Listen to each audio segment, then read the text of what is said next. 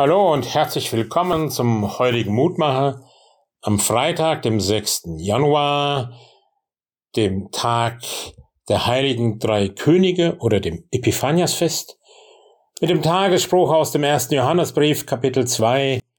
Die Finsternis vergeht und das wahre Licht scheint jetzt.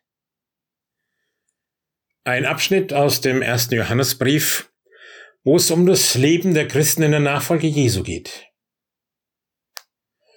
und immer wieder auch vor der Fragestellung steht, wie ist das mit einem veränderten Leben aus diesem Glauben heraus? Und viele immer wieder entdecken, dass das gar nicht so einfach ist, dass das wahnsinnig schwierig ist, so ein Zeugnis für diesen Jesus zu sein, in seinem Licht zu leben.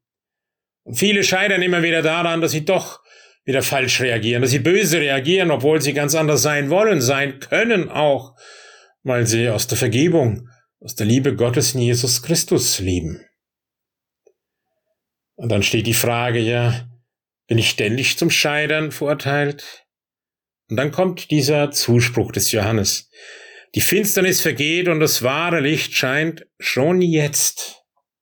Ja, wir werden immer noch Schwierigkeiten haben mit unserem Glauben und Nachfolgen. Wir sind Menschen, die vergänglich sind, die verletzlich sind, die aufbrausend sind, die immer wieder schnell auch schuldig werden an sich, an anderen und an Gott. Und dennoch, die Finsternis ist am Vergehen, das wahre Licht scheint schon jetzt.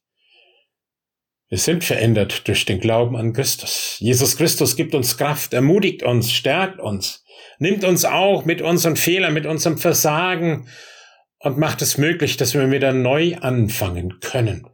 Aus dieser positiven Verheißung können wir in diesen Tag und in die Nachfolge von Jesus Christus gehen, auch in diesem neuen Jahr. So bitte ich dich, Herr Jesus Christus, dass dein Licht der Liebe und der Vergebung, der Versöhnung immer wieder in meinem Herzen scheinen und immer wieder mich neu zum Aufstehen bringen, wenn ich scheitere, wenn ich versage und dass ich mal wieder neu auf Menschen zugehe, und mein Licht, das von dir kommt, zu ihnen leuchten lasse.